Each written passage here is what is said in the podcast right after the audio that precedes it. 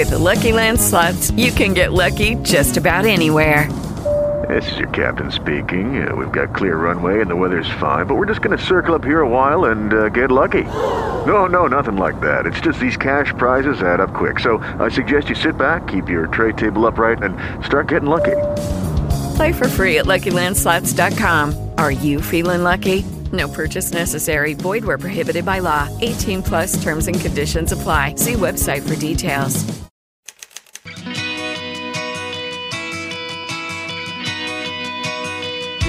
Perdidos na Estante, o seu podcast de adaptações literárias do site Leitor Cabuloso.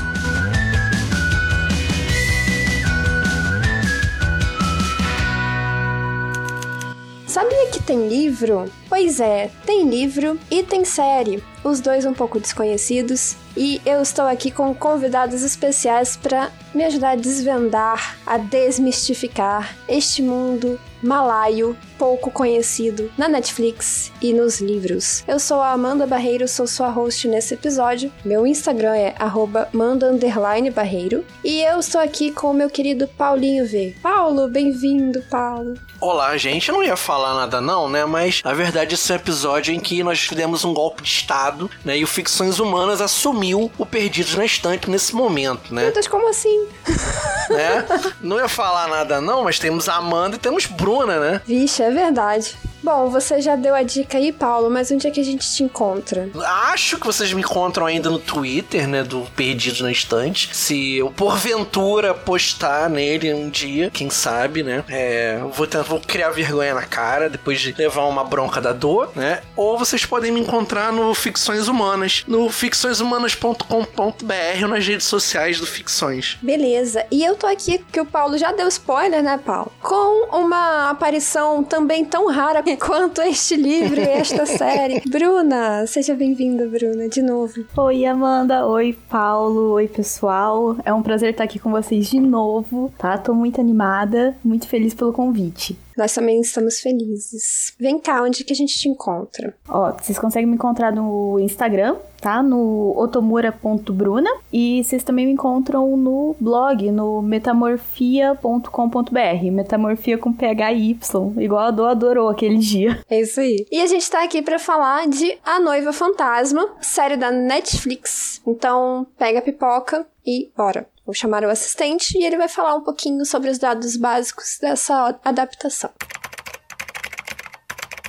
A Noiva Fantasma estreou em 2020 e é a primeira produção malaia original Netflix. A história narra a trajetória da jovem Panli Lan, cuja ruína financeira da família leva a uma aproximação com a abastada família Lin. Surge então a proposta de um casamento fantasma entre Li Lan e o falecido Lin Qianxin, levando Lilan a uma delicada posição.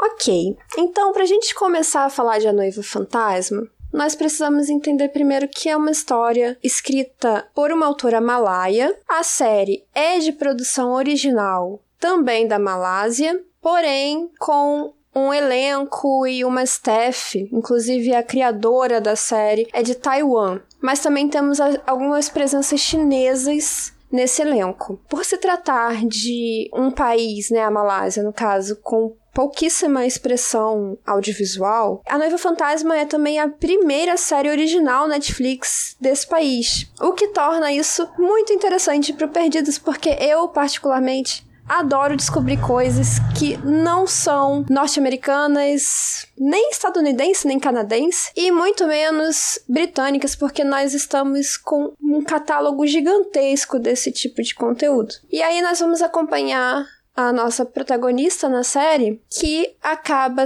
recebendo uma proposta inusitada de casamento, porque o noivo dela está mortinho da Silva. Para contar melhor um pouquinho para vocês, eu vou chamar a Bruna, a primeira vez a ser desafiada, boa sorte, para contar a sinopse da série como se, Bruna, você estivesse predizendo o futuro da nossa protagonista Lilan. Nossa, então eu vou puxar aqui minha cadeira, minha bola de cristal aqui, baseado Sim. no primeiro episódio, minha primeira impressão. Bom, a gente já começa ali, né, com ela sendo convidada para aquela festa louca da família do falecido, que, né, onde que você já pensa, pô, o cara morreu e estão fazendo uma festa, logo em seguida o cara morreu. Mas ok, costumes diferentes, né? E logo de cara a gente já sabe que a mãe do falecido deseja que ela se torne a noiva dele, né? Por algum motivo muito bizarro que a gente não sabe ainda. E a gente se encontra também com o crush da vida dela, né? Que pelo visto era o crush da aldeia inteira,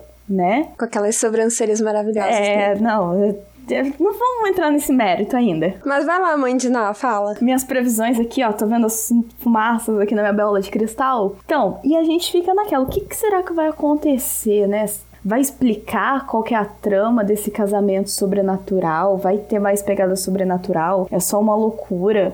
Da mãe do falecido. Ela, né, e o crush vão ficar junto. Sabe, a gente fica nessa expectativa, querendo saber o que que vai acontecer. Mas é isso, a gente fica curioso para saber o que que é o desenrolar. Ela enquanto o crush da vida dela de novo e eles vão para essa festa, ele é parente do falecido e a gente fica querendo saber então qual que é o mistério desse casamento? Por que, que ela vai ser prometida para uma pessoa que já morreu? Por que, que ela vai se tornar a noiva fantasma? Tá bom, então. E qual foi a sua primeira impressão da série? Em termos de história, eu fiquei muito curiosa muito curiosa. Principalmente por esse fato de ser da Malásia, como você falou, uma coisa que a gente não, não tá acostumado a ver, é uma promessa muito grande. Considerando também que a gente não tem muitas produções, eu achei que foi muito satisfatório. Muito satisfatório, prometeu bastante. Mas tem os meus adendos. Eu queria até fazer um adendo, assim, que nós temos muito contato, na verdade, com a cultura coreana, né, os doramas e, e K-dramas, e nós temos também contato com algumas produções japonesas. Agora, da China também temos, mas a China tem uma proposta bem diferente quando se trata de drama e produção audiovisual que é exportada. Agora, da Malásia e daquela parte ali da Ásia, como a Indonésia, Singapura e tudo mais, realmente são conteúdos que são raríssimos aqui no Ocidente. E você, Paulo, qual foi a sua primeira impressão? Primeira só, Paulo, primeira. Eu já sei que vocês vão reclamar, eu já sei que a Dor vai reclamar também, né? Porque eu detestei a série, né? Paulo, é só a primeira. É a primeira, eu detestei. um termo pesado. Ah, meu Deus, já começou a chatice do Paulo. Já, já, já. Meu Deus do céu, cara. Porque assim, eu sou muito fã do livro, como o pessoal viu no episódio passado. E aí você vê esse negócio aí que foi de seis episódios, né? Esse negócio, o homem odiou logo de cara. Eu achei que eu ia ser. Crítica. Não, você não conhece o Paulo.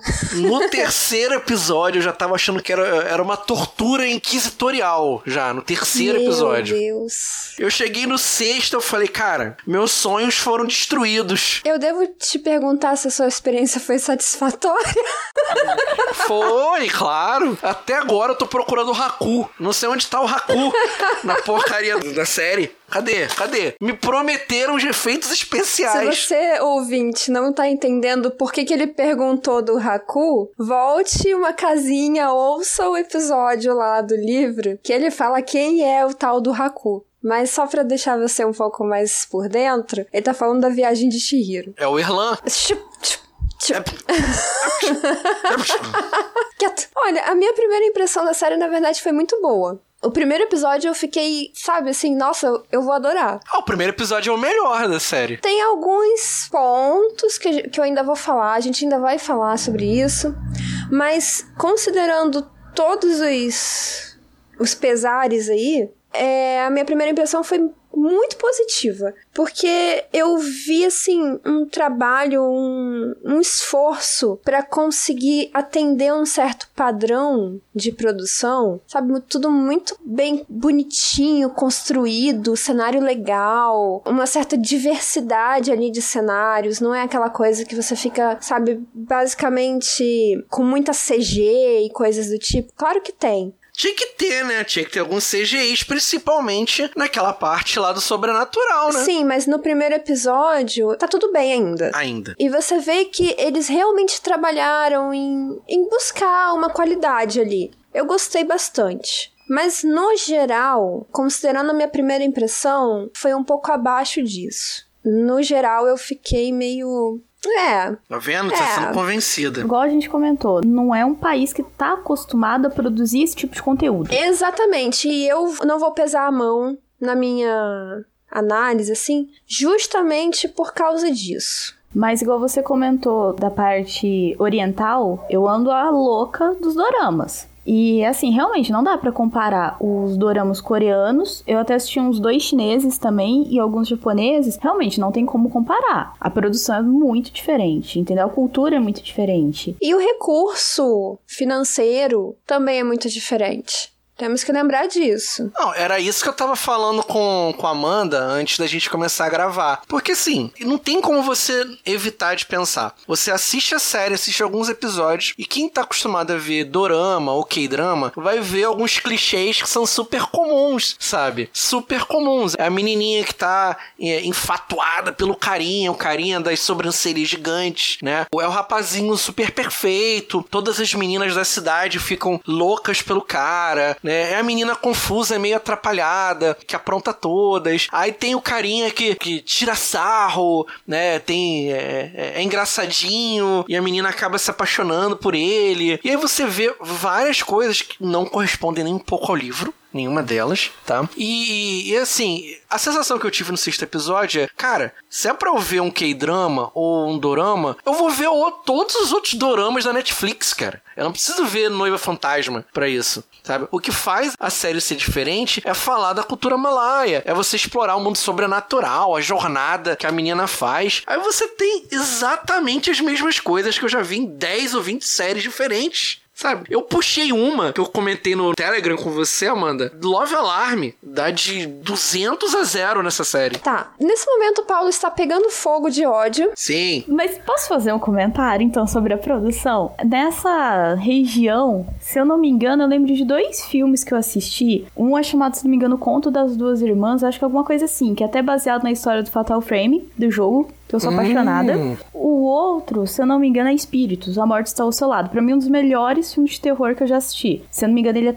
tailandês. Então é meio aquele pedacinho Uau. ali. Os dois, se não me engano, são tailandeses. Pra uma produção que não tá acostumada a esse tipo, né, de série, de cinema, cara, teve umas, umas coisas ali que aconteceram que assim, os outros dois que eu acabei de comentar agora, eles têm uma pegada de seriedade muito diferente. Uhum. Mas vocês, além dessa questão, o ritmo da série, pelo menos, foi agradável para vocês? O formato? São só seis episódios, é uma minissérie. Isso vocês acharam legal? Paulo, você quer comentar primeiro? Você que leu o livro?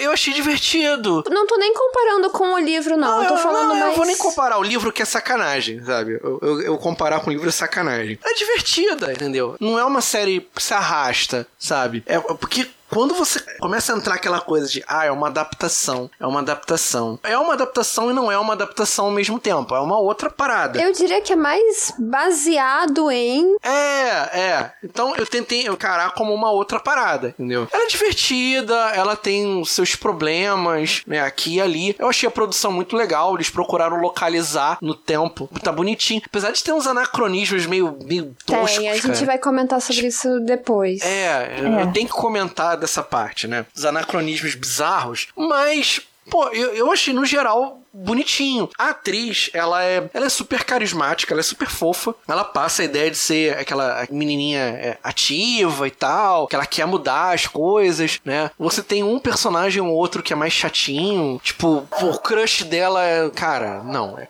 é qualquer coisa. Mas apesar disso, eu acho o ritmo da série, assim, eu acho que flui bem, né? Os episódios são rápidos. É, para mim, ela e o Erlang são ótimos na série. E você, Bruna, você gostou, assim, do ritmo? Ritmo? Você achou que foi lento, foi devagar? Não, pra uma minissérie de seis episódios, eu achei que ela foi legal. Teve começo, meio e fim. Foi, uhum. Ela entregou o prometido. É, realmente isso é uma minissérie, gente. O final é um pouco aberto, mas é a intenção mesmo. É, eu não ia comentar do final, mas ok. Não, eu gosto só de deixar claro que o final é aberto, porque eu sei que tem pessoas que, de repente, vão assistir e vão pensar assim: será que vai ter segunda temporada? Não, não vai. Não vai, a série tá finalizada. O livro também é aberto. Muitos dos doramas acabam que deixam uma pegadinha de será que pode ter? Porque, como eu falei, eu ando é. maníaco dos doramas. É. E a maioria é. dos que eu assisti, eles sempre deixam esse pezinho de será que pode ter? Uhum, entendi. É, mas assim, é, eu deixa, deixo. Deixa mesmo. nós não vamos falar do final, gente, mas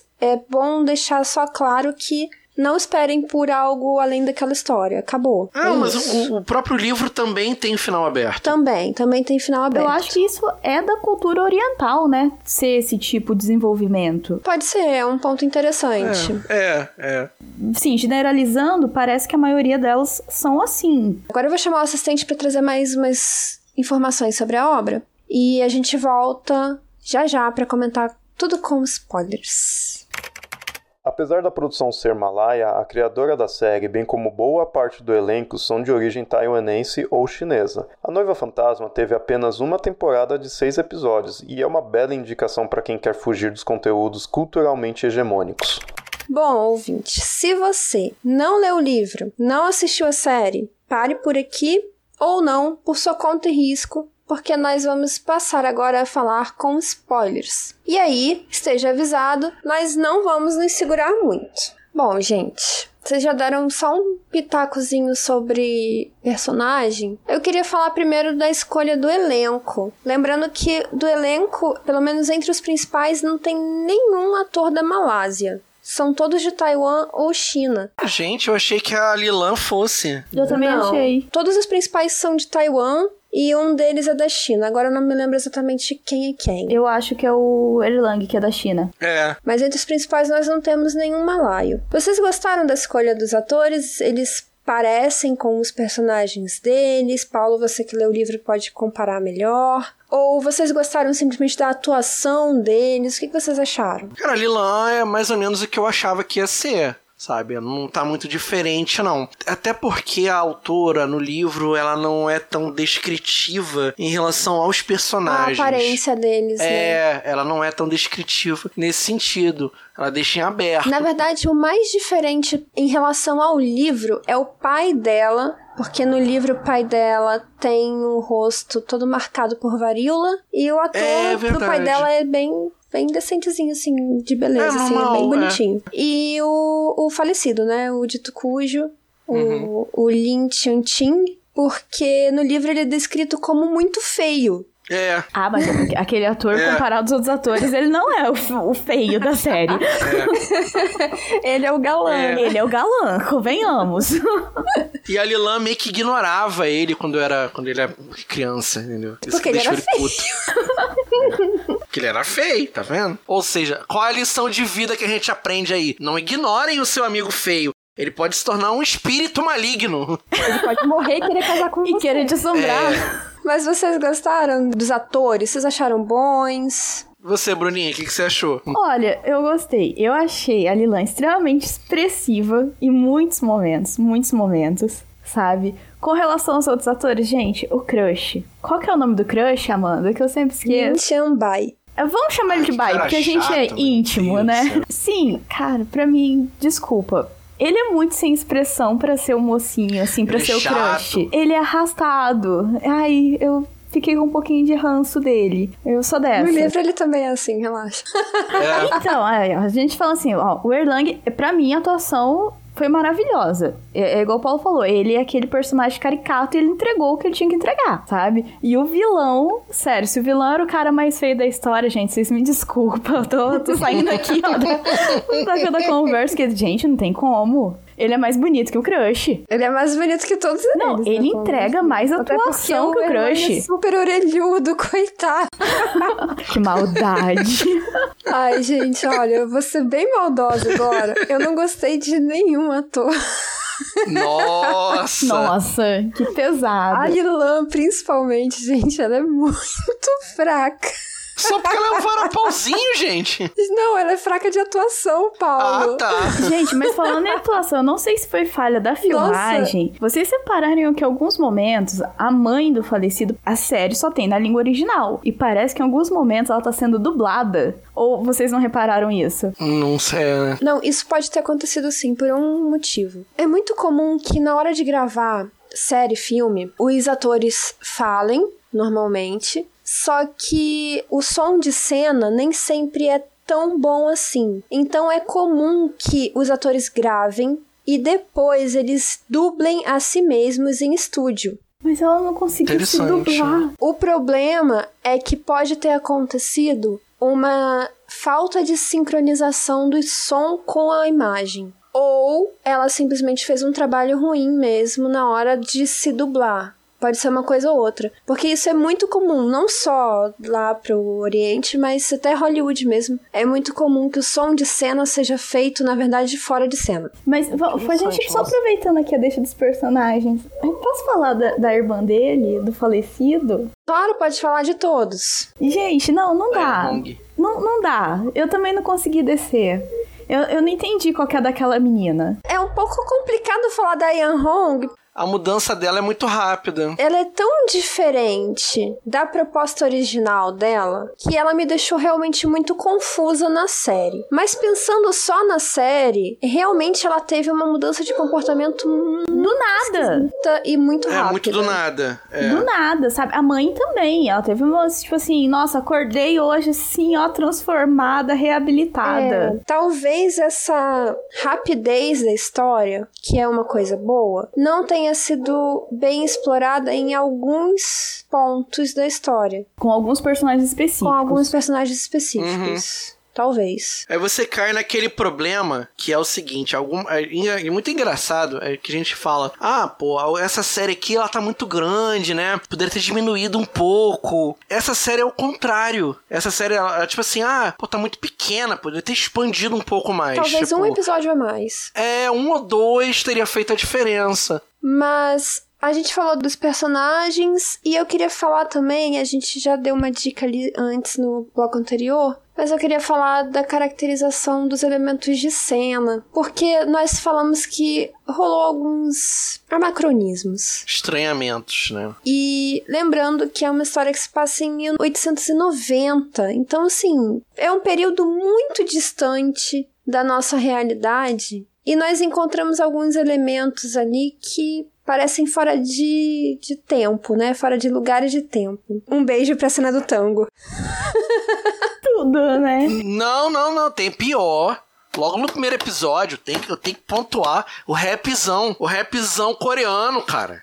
Não, não. A menina andando na rua, indo fazer compras lá no mercadinho da cidade. Ah, vou lá comprar um, um, cravinho, vou comprar uma pimenta, comprar um, uma carninha de porco. Aí toca, né? Só falta o tem cabaré essa noite. Tem cabaré essa noite. Gente, mas. Porra, é essa, gente. É por isso que esse é o nosso MC Paulinho V, tá vendo? Mas que porra é essa, gente? Não é possível. Não é possível. Meu Deus. Aí toca uns pop boladão, de do nada a menina tá triste. Aí toca aquela música meio Celine Dion, assim. gente, não. E não. a própria vestimenta, alguns comportamentos também parecem um pouco deslocados. O Lin é modelo outono, verão, inverno, né? Não, ele é galanzão, gente. ele sai assim do quarto dele furioso com, com os cabelos esvoaçantes e aquele Nossa, kimono aberto, assim, com o peito aberto, assim, aparecendo, né? Ai, seduzente. Assim, ó, pro Paulo, pros ouvintes, quem me vendeu esta série me falou, sabe, Amanda? Olha só, eu falei da sinopse, o que tava escrito. A sinopse escrita da série me vendeu um drama sobrenatural com terror. Mas é a proposta, né? Pode eu ser. procurando terror até agora. Então, é a proposta. Eu, eu talvez eu tenha assistido lá, como um, um, drama de comédia. Desculpa. Se lá na Netflix tá escrito sombrio, cenas de terror. Juro pra vocês. Não, é que realmente, ter, eu acho que eu fiquei apavorado com aquelas empregadinhas. As empregadinhas fazendo o barulhinho. É, eu vou dizer que teve uma outra cena que me deu uma agonia. A Bruna, inclusive, chegou a comentar comigo Sim. em off uma cena que, que foi bem.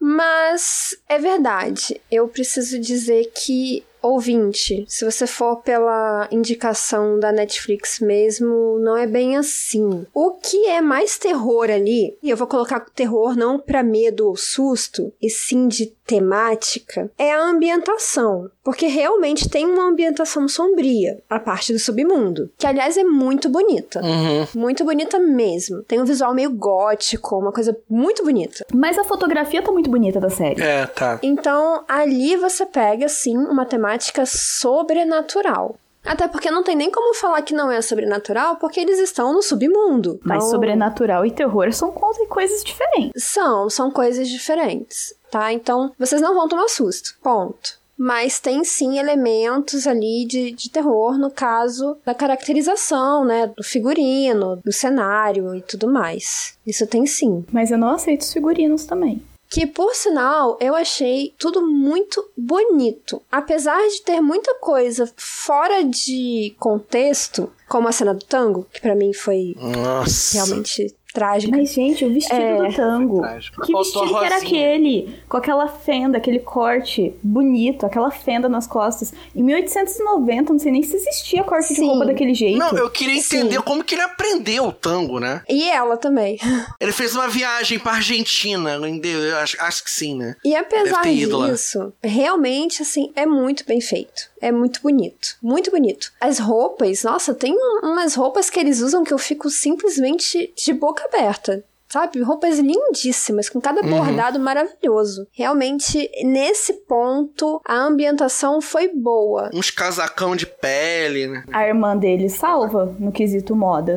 É. É, não, a irmã dele. É fina. E é muito pra frente também, né? Porque os figurinos dela não existem naquela época de jeito nenhum. Tinha, que- tinha que ter a chinesa fatal, gente. As mulheres naquela época lá, será que elas tinham essa liberdade toda, esse empoderamento todo que a série mostrou? Eu acho um pouco difícil. Ainda mais na Malásia ainda. Então, porque a gente vê nos próprios doramas coreanos e que, gente, pra um casal namorar, pra um pegar na mão do outro e dar um beijinho no rosto, nos dias de hoje ainda é uma coisa que eles. Eles falam assim, não, a gente tem que se resguardar. É, Será que lá era pra frente É. desse jeito? Eu acho um pouco difícil. Até no livro mesmo, nós não temos uma abertura tão grande assim dos personagens. Não, tem não. Não tem. Isso mostra na série também, mas a Lilan e o Tianbai, a paquera deles foi ela dar uma carta pra É. ele. Discretamente. Dá umas olhadinhas assim, meio de lado. É, e era isso. Mas aí faria sentido pro contexto de época. Sim, isso é diferente na série. Na série ela entrega a carta, mas eles têm uma intimidade um pouco maior. Uhum. Igual o casamento arranjado das famílias, também era uma coisa muito comum. Sim, até comentamos isso no episódio anterior, que o casamento arranjado, na verdade, não era mal visto. Nós aqui do Ocidente é que temos uma visão diferente, né? Porque para eles, não só no Oriente ali que a gente fala com a dominação da China, depois do Japão, mas também ali na Índia, toda aquela região ali, os árabes também, eles têm ainda hoje e tinham ma- muito mais essa noção de que o arranjar um casamento era a forma correta de se agir com um filho, porque você tinha que garantir o futuro desse seu filho. Isso, isso aí. Gente, me tira Mas- uma dúvida que vocês que leram o livro. A Isabel é de onde? Tá, na série eu acho que não explica muito bem, né? Da onde que ela surgiu? É. Só fala que eles ficaram noivos enquanto ele É tava porque- viajando. É porque não explica direito a questão da colonização. Não explica direito. No livro, e a gente também comentou isso no episódio anterior, a Malásia foi colonizada em certo momento por Portugal. Sim. Depois, Portugal perdeu essa disputa e acabou com a dominação chinesa. No livro, nós descobrimos que Chiang acaba viajando para Hong Kong porque ele quer estudar para ser médico. É, isso é E pontuado. lá em Hong Kong, ele conhece uma família, tem uma parte da família que é portuguesa. Ela é meio portuguesa. Ah, E ok. ela é de Hong Kong. Não, porque aí faz sentido, até pelo nome dizer, dela. Eu não sei se ela é de Hong Kong, mas ele a conhece em Hong Uhum. Kong. Mas tudo bem, faz sentido, porque na série fica muito vago. Simplesmente jogam a menina Ela lá, tem um nome diferente demais. mas ela não parece portuguesa. Não, porque até porque, assim, geneticamente falando, o gene oriental é dominante. Então, dificilmente uma pessoa que se casa com uma pessoa ocidental, que se casa com uma pessoa chinesa, japonesa, Ai, beijo. Malaia, o que quer que seja, vai acabar tendo um filho que se pareça mais ocidental. Geralmente vai ser mais oriental mesmo. Não, eu acho que ela é chinesa mesmo, entendeu? Não, mas tudo bem. É um gene dominante. Na série ficou muito vago. É só por causa disso. Assim, eu tô comentando que vocês realmente uma pessoa que só assistiu a série pra uma pessoa que vai assistir só a série. Não, é bom. É bom ter a sua visão, inclusive, porque, por exemplo, eu que li o livro e assisti a série, não fiquei confusa na parte da Isabel, porque eu sei quem é. Uhum. Agora, de repente, o ouvinte que, que tá aí agora acompanhando com a gente e não leu o livro, de repente também pode ter ficado confuso quanto a Isabel. Você joga um Manuel do nada no meio da série, É. isso acontece. Muito bom. Inclusive, se eu não estou enganada, o sobrenome dela é Silva no livro. Chocada. Eu acho que é, é, tem razão. Mas, gente, entrando em mais detalhes aqui da história, o alguma coisa, Paulo, te cativou nessa história da série? De pensar. Pode ser só o tema também, não necessariamente. Não, Pode ser a é- forma como eles trataram o tema, ou o tema em si. Não, assim, eu. Pensando aqui, cara, o que, que me cativou na série? Queria um minuto de silêncio. Tá vendo que tá muito Não. difícil, né? Não, eu, eu gostei da temática. A temática ela é interessante porque a gente vai acompanhar um amadurecimento da Lilan ao longo da série, né? Ela começa como aquela garotinha revoltada no começo da série que não quer casar porque, ah, não vejo graça no casamento. Aí chega o crush dela, né? Ui, que delícia! que lindo! Ele com a sobrancelha feita. É, Ele, ele dá uma olhada pra ela, levanta a sobrancelha. É um rapaz expressivo. E aí, ao longo da série, ela vai precisar viver uma série de situações e ela vai amadurecendo a partir dessas, dessas, dessas situações. Pensar na família, é, lidar com o pai, perceber que talvez ela não consiga se casar com o crush dela, porque o crush dela já tá com uma outra situação. Então ela precisa se conformar com isso, ela precisa encontrar o que, que eu quero fazer da minha vida. Que ela no primeiro episódio parece várias vezes ela olhando para aquelas fotografias lá de Paris, né? Tem a cartinha que ela deixa dentro do viagem, o que, é? é a volta ao mundo em 80 dias. Então você vê que ela é uma pessoa que tá buscando o espaço dela. E lá no final ela vai, ela, ela, ela consegue chegar a alguma resolução disso. Eu acho que esse tema do amadurecimento, ele é sempre muito importante pra gente discutir. E ela é muito nova, né? Legal. E você, Bruno, algum tema te cativou? Ou algum. Não sei, algum ponto na série te cativou? Tá, agora parando a zoeira da comédia da série, foi bacana, sim, poder ver como um pouco da cultura deles, tá?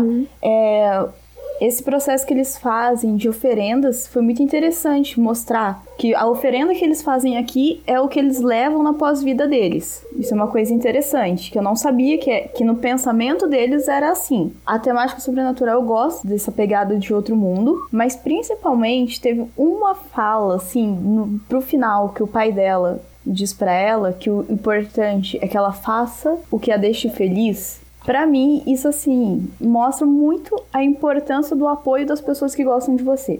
Em tudo, seja no momento de felicidade, no momento de dor da morte que eles passam, sabe? Tipo assim, pra te manter forte, pra te manter lutando. Isso eu achei interessante. Eu gostei dessa questão do amadurecimento que o Paulo falou, mas eu acho que o que me cativou foi entender essa visão de pós-vida que uma cultura tão diferente da nossa aqui tem. Então, enxergar esse processo de luto deles e também de luta pela vida da Lilan, eu achei isso muito interessante. Realmente foi uma coisa que me prendeu bastante na série. Agora, o que me cativou na série especificamente e isso é muito diferente no livro. No livro eu não liguei muito pra isso. Foi a questão da investigação, que eu achei que a série abordou de uma forma muito legal. Assim, eu achei a investigação na série mais interessante que a do livro. Porque eu achei que foi mais É, rápido sim. também. Mas é meio pastelão, né? É, eu não vou dizer que não é pastelão. Aliás, a resolução da investigação eu achei. Mas o processo da investigação eu achei bem legal. Sim, mas assim, igual vocês falam do amadurecimento do personagem, eu não sei como que é a passagem de tempo no livro. E a passagem de tempo da série, ela é corrida, ela é ok. Só que eu achei a maioria dos personagens extremamente egoístas. Mesmo ela amadurecendo, eu ainda achei ela extremamente egoísta. Por quê? Porque ela, não sei se somente egoísta, mas muito impulsiva. Impulsiva, concordo. impulsiva seria melhor que egoísta, mas tem sim os personagens egoístas, sabe?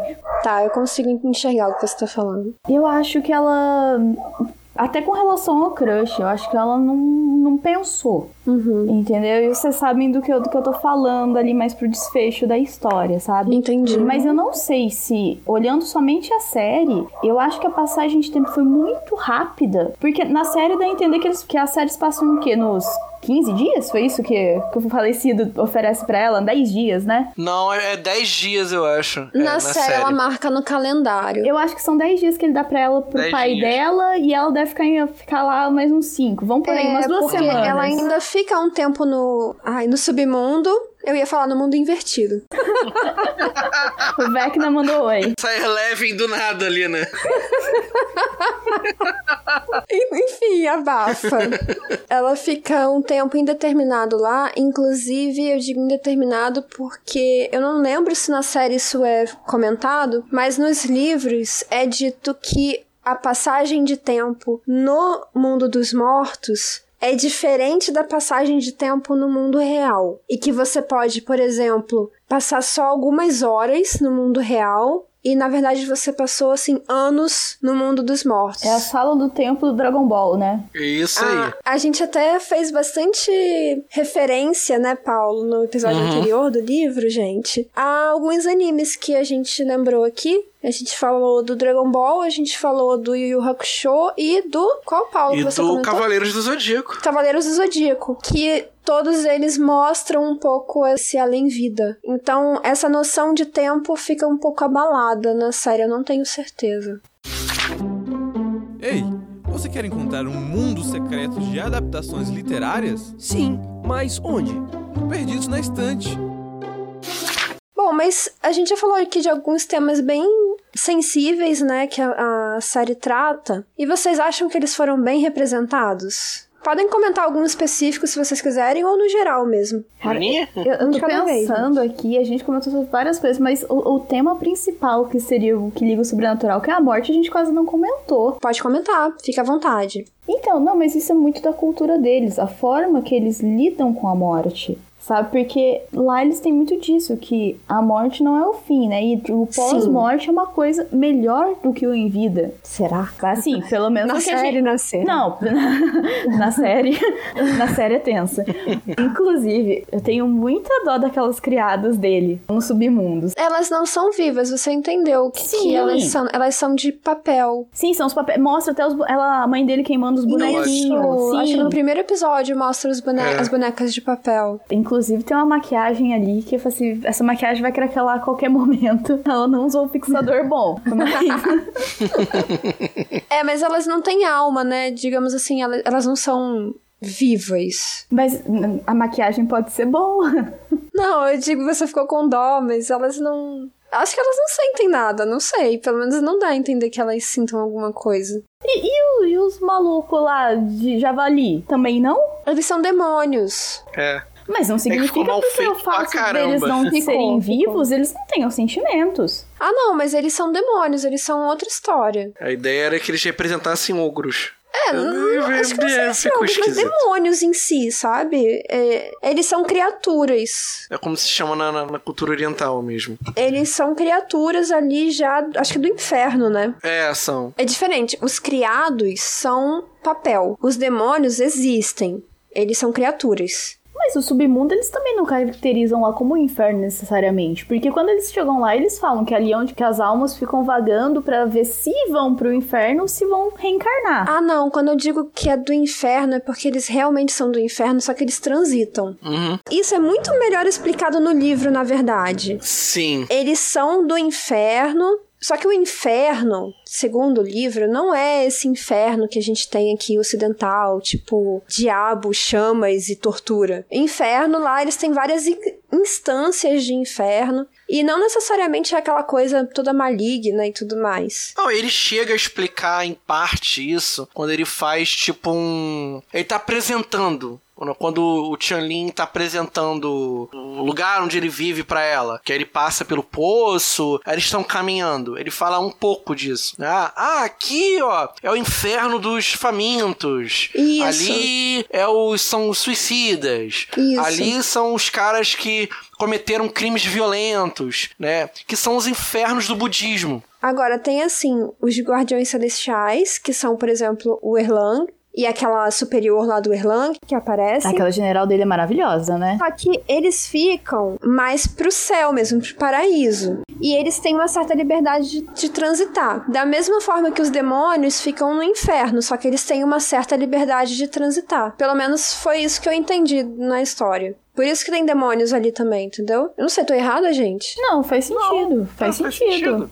Entendeu? Bom, mas você falou da morte. Paulo, você achou os temas bem representados? Eu gostei da questão do tema da aceitação, do plot da mãe com o filho. Uhum. Apesar de que eu achei que no último episódio eles perderam a mão com a situação. Foi um pouco rápido, né? É, com a súbita mudança. Se eles tivessem feito um recordatório, tipo assim, ah, é um mês depois, ou 15 dias depois. Sim. Bastava eu acho isso. muito pouco ainda, viu? Como eles fizeram quando eles fazem o. O epílogo. Eles, eles fazem o recordatório. Ah, três semanas depois. Sim, eles podiam sim. ter feito isso, não fizeram. Mas essa questão da aceitação, ela é muito bem trabalhada. Por quê? Eles não querem agredir a mãe, eles não querem prender a mãe. É, acho que lá pelo quarto episódio, eles entendem que o que ela está passando ali não é que ela quer favorecer as maldades do filho, não é nada disso. É que ela tem um amor muito grande por ele e ela não consegue deixá-lo seguir. Né? É como se pra ela ele continuasse vivendo. Mas ele também fica assombrando ela, pelo menos é o que fala na série. Fica, fica, mas é, é, não fica claro que ele tá causando mal a ela. né? Então, mas sabe aquilo? Quando você perde uma pessoa, às vezes, de repente, uma assombração é melhor que nada. É. Ah, mas ela eu não, não sei, consegue aceitar. Ela não, ela não aceita que ele morreu, que ele tem que seguir. Ele tem que, no caso da religião, né, que eles colocam dentro do- da série, que ele tem que reencarnar. Ela não consegue aceitar isso. Então, é, isso eu achei que não ficou bem explicado, não. Porque chega no momento que fala que ela não conseguia dormir bem de noite porque ele ficava assombrando ela. Então, aí eu passei a me questionar É, isso foi a se realmente. episódio. É, eu fiquei me questionando se realmente ela fazia o que fazia por ele por amor ou se ela fazia porque ele ficava ali importunando a vida dela. Gente, porque é nítido que, o- que o cara em Essa- vida essa era, o, é era o demônio. Então, essa é a confusão que o sexto episódio faz, porque do nada a gente descobre, ah, não, tá, tá, então, na verdade estava assombrando ela, estava chantageando, que não é isso que acontece no livro também. Em nenhum momento a série aborda isso. É, eu acho que não é a proposta. Tipo, eu acho que a assombração é uma consequência. Sabe, eu. Eu vou falar assim, até mesmo de experiência pessoal, de coisas que eu já ouvi, de pessoas que acreditam nesse tipo de situação. De, por exemplo, ah, você precisa deixar o morto descansar. Alguém já deve ter ouvido falar nisso, sabe? De quando você perde alguma pessoa próxima, só que você fica o tempo todo falando na pessoa, você fica agindo como se a pessoa estivesse viva. E aí as pessoas falam, você tem que deixar o morto descansar. Porque é como se a pessoa tivesse ali tão apegada de não aceitar que esse ente querido partiu, que mesmo que ela esteja mal com aquilo, mesmo que aquilo esteja fazendo mal, ela não quer abrir mão. Porque antes se sentir mal do que não sentir nada de que a pessoa está ali. Eu acho que tem essa visão sobre a mãe do Tiantin. Uhum, também acho. Só que aí, que a gente tava falando, aí o sexto episódio dobra tudo. É, vira um plot twist escarpado ali que você fala: o que, que aconteceu? Você fica confuso. Porque é muito rápido, eu concordo. Por isso que eu falei, eu acho que mais um episódiozinho teria esclarecido Pra tudo. fechar redondinho, né? Uhum. Mas lembra que eu falei sobre os personagens serem um pouco egoístas? A mãe dela, eu achei ela, que ela teve uma atitude egoísta. Sobre ajudar o filho? Não, não, a mãe da Alilan mesmo. Porque ela fala que ela não foi porque ela queria ficar ali vendo a Alilan Ah, e o pai sim, dela. sim, sim, e tipo assim, aparentemente, pelo que, que mostra, os dois entenderam e aceitaram que ela tinha partido. Uhum. Ela não aceitou ter partido. Outra personagem que não existe. Ela não existe no livro? De uma outra forma. Ela existe de outra forma. Mas olha, Bruna, eu vou te falar que aí eu acho que a gente tá de volta no tema da aceitação, só que do outro lado. Porque ela, mãe da Lilan, não aceita que ela partiu e deixou marido e filha. Uhum. Não é nem o luto do lado do marido e da filha que ficaram vivos. E sim uma espécie de luto também da falecida que acabou perdendo a família. E ela não aceita que ela morreu, ela não aceita seguir em frente porque ela também não quer deixar de senti-los próximos. Eu acho que isso né, entra inclusive na questão de, tipo, quando ela fala, ah, eu esperei, queria ver vocês e tal. Porque a questão do luto, da morte, do, do que acontece depois da morte e tudo mais, eu acho a questão mais sensível da série. Da história em si. Mas é, eu acho que a série passou bem. Como que as pessoas lidam de formas diferentes com relação à morte. Também acho. Como também cada acho. pessoa digere a morte, vamos dizer assim, de, um- de um modo diferente. As consequências disso também, Sim, né? porque igual a irmã dele, ela, tipo assim, ela entendeu que ele morreu. Gente, a única coisa aceitação em comum da série era que todo mundo concordou que quando ele morreu foi uma benção, né? foi nítido aquela cena. Mas a irmã dele processou o luto e falou: Cara, não dá pra gente viver nesse luto eterno nessa casa. Sim. É, sabe? Mas é, é- isso é interessante, como cada pessoa processa as coisas diferentes. O que é fácil pra mim, às vezes não é fácil pra você. Não significa que porque não dói em mim, não dói em você. É verdade, é um bom ponto. Mas a história deixou alguma mensagem pra vocês? Que eu preciso aprender a dançar tango caso eu morra. Brincadeira. Ai, meu Deus, procurar aulas de tango. Não, eu acho que uma mensagem importante ficou, principalmente no último episódio, é que, igual eu falei, que eu acho a a Lila às vezes um pouco impulsiva, mas é que a gente deve se conhecer. A gente não deve fazer as coisas baseado na vontade dos outros também. Entendeu? Porque se você se conhece, se você se conhece, você sabe o que, que você quer de verdade. E não ficar se, se projetando na vontade dos outros. Eu acho que como mensagem importante pra mim ficou a de que não necessariamente o que você acha que é o melhor pra você é, e você precisa lidar com isso e aceitar isso. Porque, por exemplo, ela achou que o caminho dela era simplesmente se tornar a esposa do Lin Tianbai. E isso era o melhor pra ela. Ela achou isso. De repente, ela amadureceu tanto e ela ficou conhecendo tantas coisas e ela descobriu tanto sobre ela mesma e sobre a vida que ela percebeu que, na verdade, o que todo mundo dizia que era o melhor e o que ela achava que era o melhor não era o caminho dela. E é necessário amadurecer pra enxergar isso também. E você, Paulo?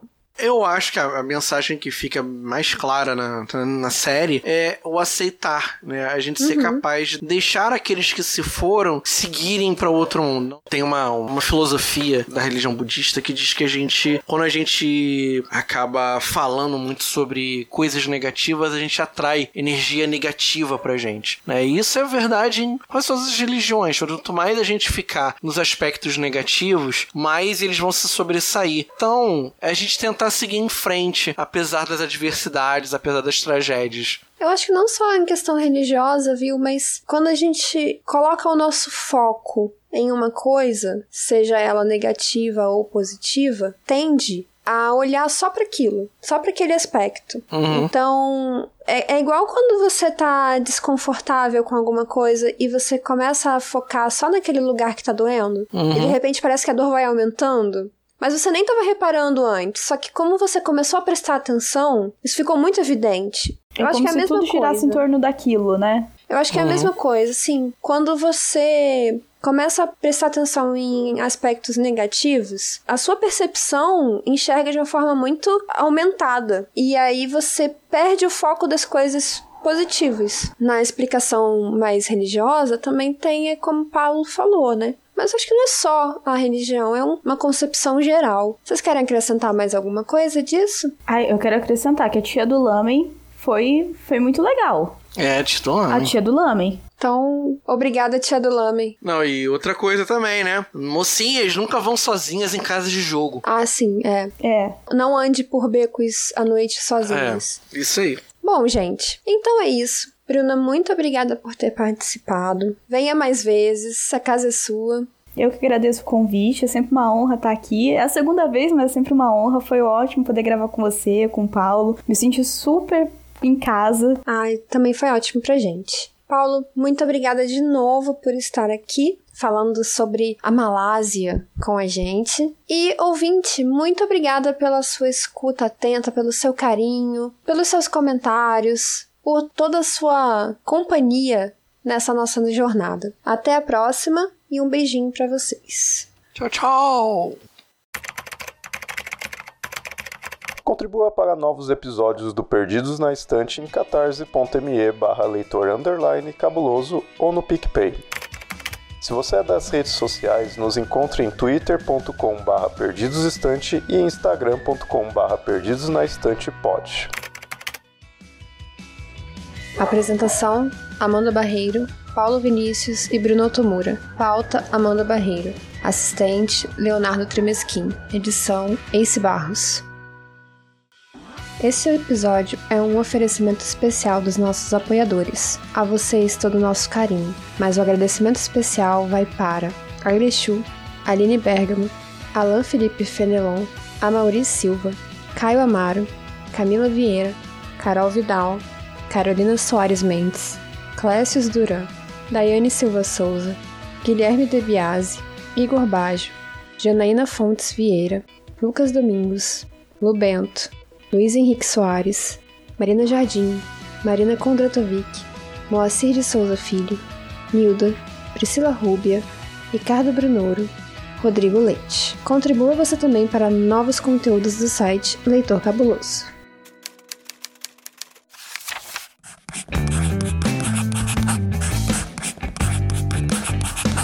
Esse podcast faz parte do site Leitor Cabuloso. Conheça nossos conteúdos em www.leitorcabuloso.com.br.